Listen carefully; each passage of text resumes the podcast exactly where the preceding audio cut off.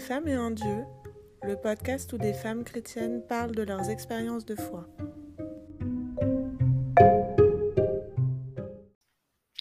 Annie Leclerc, Parole de femme.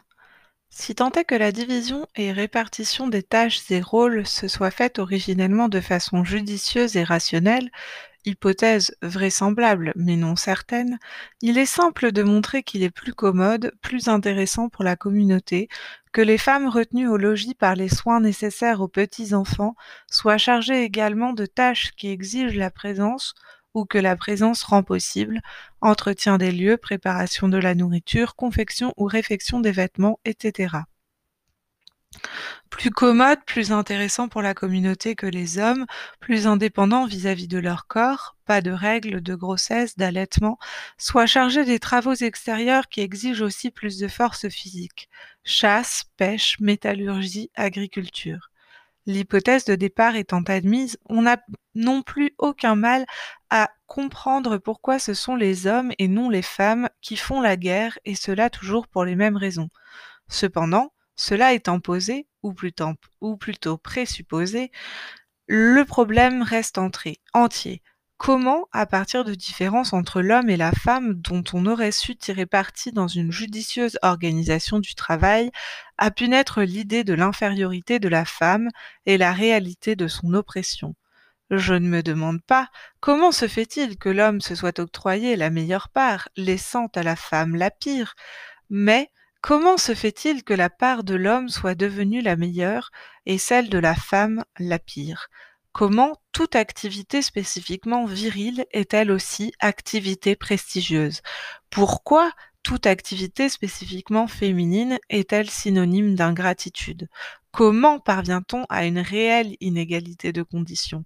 Comment réalise-t-on l'état de dépendance de la femme vis-à-vis de l'homme qui s'arroge le pouvoir de promulguer les lois et de les faire appliquer, le pouvoir de lui imposer un travail dont lui s'écarte. Pourquoi a-t-il fallu que l'un des termes de la différence, la virilité, soit universellement, et donc comme par nécessité, privilégié par rapport à l'autre. Il y a deux façons de dire que la réponse à ces questions va de soi, en posant qu'une réelle supériorité de l'homme suffit à justifier le reste, en admettant, ce qui n'est finalement qu'une variante, que la supériorité physique de l'homme s'est muée par une sorte de progression naturelle en pouvoir d'oppression des autres et glorification de soi. En effet, ce raisonnement n'est possible que parce que qu'il s'appuie sur l'idée d'une infériorité physique de la femme, dont le critère d'appréciation est la seule force physique, celle d'abattre des arbres, de courir, de soulever des pierres, etc. Mais si l'on veut bien considérer que la capacité de perpétuer la vie, d'enfanter et de nourrir l'enfant est une capacité physique, la supériorité physique de la femme est alors évidente, surtout quand on ignore le pouvoir fécondant de l'homme, ce que les faits ne disent pas de même. Ce qu'il faudrait comprendre, c'est pourquoi, comment, à partir de capacités physiques certainement différenciées, mais qui ne peuvent se penser d'emblée en termes d'inégalité, pas de référent commun qui les puisse mesurer, l'un des termes de la différence s'est trouvé hautement valorisé par rapport à l'autre, car rien, a priori, ne permet de comprendre pourquoi ce terme-ci plutôt que celui-là, pourquoi le pénis plutôt que le vagin, Bien sûr que les femmes, les petites filles pleurent de ne pas avoir de pénis. Oh, la grandiose découverte. C'est le contraire qui serait étonnant quand on sait quels mérites sont accordés au sexe mâle, quelle dévotion, quel respect il suscite. Pourquoi a-t-il fallu que ce soit les femmes qui pleurent? Pourquoi fallut-il que l'un des deux pleure? Pourquoi celui qui sert l'autre est-il le domestique, celui qui est attaché aux tâches quotidiennes de la maison, et pas plutôt celui qui va chercher la nourriture, la produit, forge les métaux, repousse l'agresseur ou agresse à son tour, au péril de sa vie, qui n'est alors que le moyen, l'instrument propre à préserver ou agrandir le domaine de la communauté? Pourquoi la femme a-t-elle été décrétée au service de l'homme et pas l'inverse? Pourquoi fallut-il que l'un fût au service de l'autre? Comment tout, comme tout cela ressemble à l'aigre et fielleuse vengeance de l'impuissant. Comment espérer une juste réponse aux questions que je pose? Elles sont notre nuit même. Elles n'ont pour elles que la religieuse parole des mythes. Si le mythe n'est pas vérité, il est aussi tout le, tout le contraire du mensonge quand il sait me parler et maintenir vivace, brûlant en moi la plus insoluble question. J'ai semé une histoire dans le terreau obscur de mes questions. Pas une thèse, une hypothèse, non, une histoire, comme celle qu'on raconte aux enfants. C'était au temps d'avant. Il y avait la terre, le ciel, les nuits, les jours, la pluie et le soleil, le cycle des saisons. Il y avait la graine qui germait, l'arbre qui grandissait, s'imposait, prospérait, donnait ses fruits, puis déclinait dans une lente douceur. Il y avait le ventre des femmes qui se soulevait, se gonflait pendant de longs jours et dont le nouvel être jaillissait. Il y avait des enfants qui devenaient grands et des grands qui s'inclinaient vers la terre et mouraient. Les astres tournaient dans les nuits, les saisons revenaient aux saisons, et les nuages s'emportaient dans le, vent du temps. L'air passait sur les peaux attentives, la pierre usée des ancêtres demeurait. Le monde était la noce amoureuse d'une permanence et d'un passage. Vivre était l'épreuve aiguë du passage dans la permanence de toute chose, quand on n'avait pas séparé ce qui passait de ce qui demeurait. Toute chose vraie était une maison et le collier des jours. Les corps passaient dans leur demeure de corps. Sans trahison, l'enfant émergeait dans l'adulte. Sans lésion, l'adulte devenait vieux, et l'on voyait passer sur le visage du vieillard dénudé le sourire intact de l'enfant. Ils appelaient vie l'indissoluble mariage de l'être et du devenir, du toujours là et du jamais plus, du même et de l'autre. Et leur réponse à la vie qu'il y ait l'étonnement à la reconnaissance, ils l'appelaient amour. Ils se regardaient, se reconnaissaient, s'étonnaient de se reconnaître, semblables et différents, mêmes et autres, liés et déliés, unis et séparés. Ils voyaient des hommes et ils voyaient des femmes. Que voyaient-ils de l'homme? Celui que la femme avait porté, amené à la vie dans sa générosité féconde. Que voyait-il de la femme? Celle dont procédaient les êtres nouveaux, hommes achevés et femmes fécondes, dont pourrait à nouveau procéder la vie? De la femme sortait la vie, passage et permanence des êtres.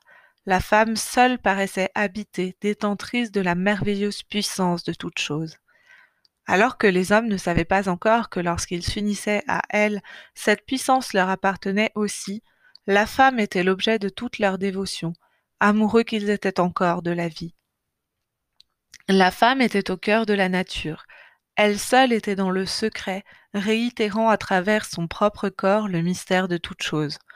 L'enfantement était l'acte le plus sacré, le plus terrible et le plus merveilleux de la vie, et les femmes d'alors étaient orgueilleuses et superbes.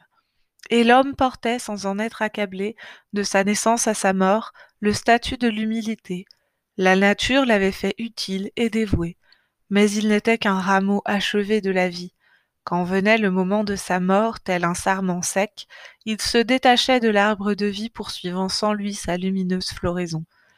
L'homme servait la femme dans la mesure où il était le moyen de la vie entretenue et préservée, l'intermédiaire entre les femmes, source de vie, et la nature, riche de ce que convoitait la vie. L'homme inventa l'outil à son image, objet précieux s'il en est, mais qui n'a nulle fin en lui-même, qui n'est là que pour servir la vie, et que l'on jette sitôt qu'il ne sert plus. L'outil éveilla curieusement son intelligence. Il considéra ce lien nouveau qui l'unissait à l'outil, il sut qu'on pouvait faire l'outil ou ne pas le faire, que c'est de lui que dépendait le sort d'un silex, silex pour tailler ou silex à tailler. L'homme se posa alors une redoutable question. Pourquoi elle et pas moi? Pourquoi m'a-t-elle fait homme plutôt que de me faire femme?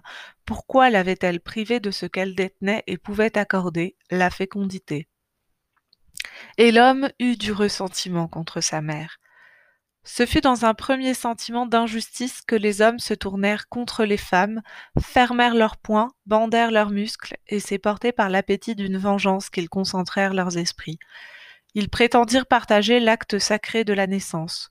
Tout homme s'attacherait à une femme, à son service particulier, et l'on dirait désormais que l'enfant procéderait de la femme ainsi que de l'homme attaché à la femme. Ignorant de la relation qui existait entre lui et l'enfant, il inventa la paternité, qu'il pensait être son décret. Les femmes, également ignorantes et donc sûres de leurs prérogatives, consentirent sans peine à cette fin. Pour répondre à la puissance qu'elles seules détenaient, ils conçurent un pouvoir qui leur permit de rivaliser avec elles. Ne disposant d'aucun pouvoir individuel, le pouvoir ne pouvait leur venir que de la coalition des forces mâles individuelles. Les hommes s'associèrent. Les femmes se plurent à voir décupler les fruits de leur travail. Elles se plurent à les voir s'acharner à construire, défricher, cultiver, combattre et s'enorgueillir d'eux-mêmes. Enfin ils purent dire Ceci est le propre de l'homme, et vous, femmes, étrangères à ce que nous avons fait, n'y aurez désormais nul accès. Elles y acquiescèrent d'autant plus volontiers que, sensibles aux avantages immédiats de leur coalition, elles ne voyaient rien en ceci qui portât atteinte à leur puissance propre et à leur valeur qu'elles pensaient indestructibles. Du pouvoir de faire, ils passèrent au pouvoir de décider, et la porte de la mâle suprématie fut ouverte. Toute l'histoire de l'homme consiste à instaurer un domaine d'activité dont il écarte les femmes et dont il puisse user pour réduire, soumettre la puissance jusqu'alors triomphante des femmes, à inventer, à prendre la parole. Et curieusement, étant donné les moyens dont ils disposaient et la nécessité d'une coalition entre eux pour se mesurer aux femmes, ils imitèrent profondément la seule puissance qu'ils connaissaient, celle de la femme. Elle était dans l'acte d'engendrer permanence et passage. Ils se conçurent comme passagers construisant la permanence. Ils inventèrent l'histoire, parodie de la vie. Ils se voulurent créateurs et prophètes, fondateurs, bâtisseurs et maîtres d'empire. Ils voulurent que la terre ne fût plus la terre, mais la terre de l'homme. Ils la retournèrent, l'éventrèrent, la soulevèrent, ils la firent autre, plus riche et moins précieuse. Ils voulurent que s'instaure entre eux et les choses un lien qui fût aussi étroit que celui de la femme à l'enfant qu'elle porte. Ils instaurèrent la propriété, qui n'en est que l'image corrompue, retombée dans l'inerte. Là, le lien n'avait de sens que tant qu'il préparait la vie et cessait de lui-même quand l'éclosion propre de la vie nouvelle le rendait superflu.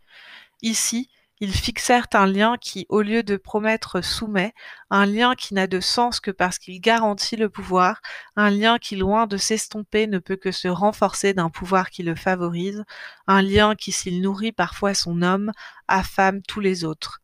Le lien maudit, enfin, où s'étrangle la vie. Ils annoncèrent le royaume de l'homme.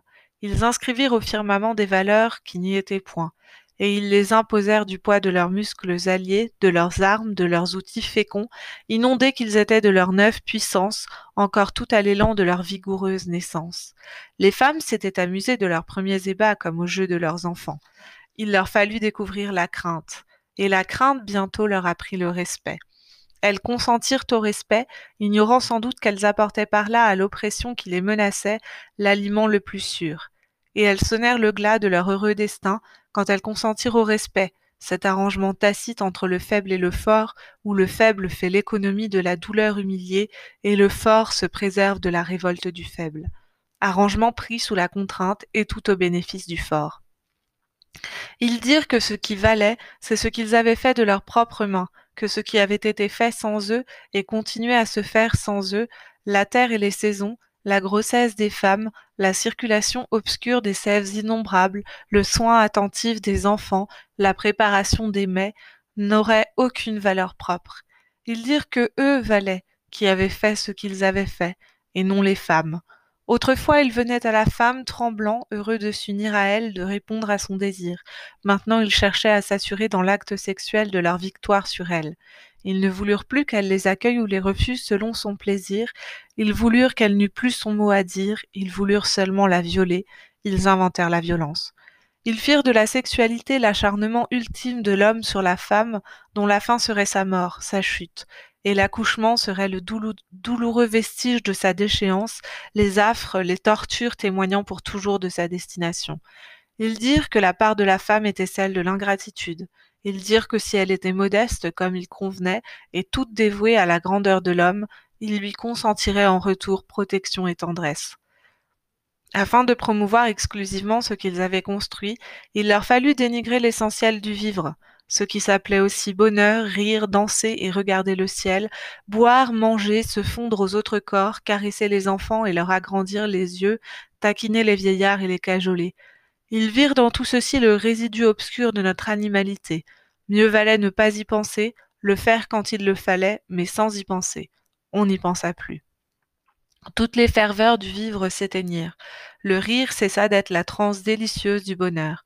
Seul le chatouillement acide autorisa le rire, exutoire brutal à de nouveaux malheurs. Le rire n'eut plus de sens que de la diversion.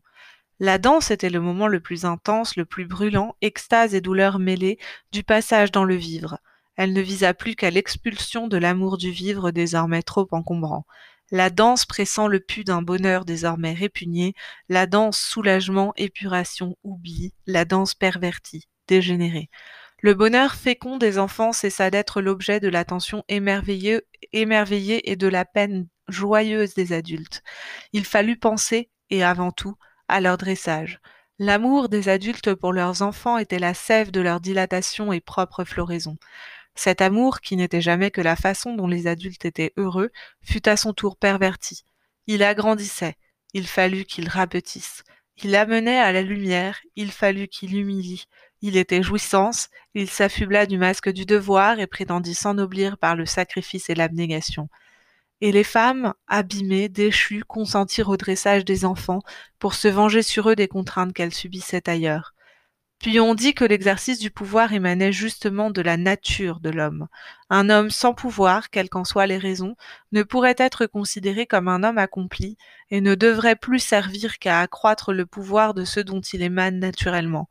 Le vaincu serait esclave, l'ancien colonisé travailleur à la chaîne, et le vieillard vraiment plus bon à rien devrait s'en aller crever dans son trou de misère et sur la pointe des pieds pour ne déranger personne.